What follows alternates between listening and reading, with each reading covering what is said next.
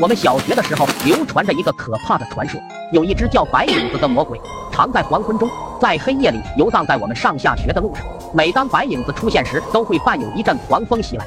时至今日，村中的小学生还谈此色变，只有我从不相信，因为这只鬼是我亲口编出来的。小时候，农村野狗特多，每天都会聚集在我上学必经之路的一个垃圾堆附近。我独自上下学路过时，经常被这群畜生追撵。有一次，我让二狗子陪我一起走。那天风特别大，当我们临近垃圾堆时，只见垃圾堆上空徘徊着数只白蚁。二狗子这货他娘当年怀他的时候喝过敌敌畏，导致二狗子出生后脑子一直不是很灵光。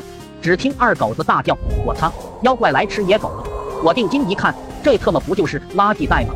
淡定的我瞬间心生一计，迎合二狗子道：“这特么肯定是垃圾成精了，咱们快跑吧！”在我和二狗子的渲染下。这个鬼故事慢慢就在学校传开了。之后，很多人上下学都主动跟我结伴同行，我再也不怕被狗撵了。我的死党三哥是英叔的铁杆粉丝，从小就是斩妖除魔为己任。三哥闻听此事后，发誓还大家一片净土。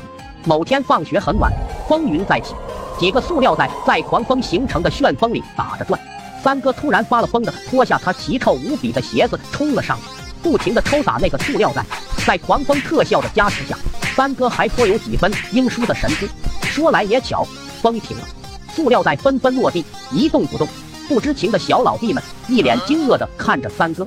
那年六年级的三哥不听家人阻拦，毅然决然地退学做了一名道士。前几年，村里的一位老人吃坏了肚子，拉肚子拉到虚脱，老头子紧闭双眼，躺在床上直哼哼。在外云游十几年的半仙三哥回村，正好碰到这事。三哥掐指一算，摇了摇头。三魂已经被鬼差拘走了，已经回天乏力了。于是老人的家人抱着死马当活马医的心态，给老头买了一瓶藿香正气水，一瓶下肚，老头子居然好了。现在都九十多了，还能在院子里种菜。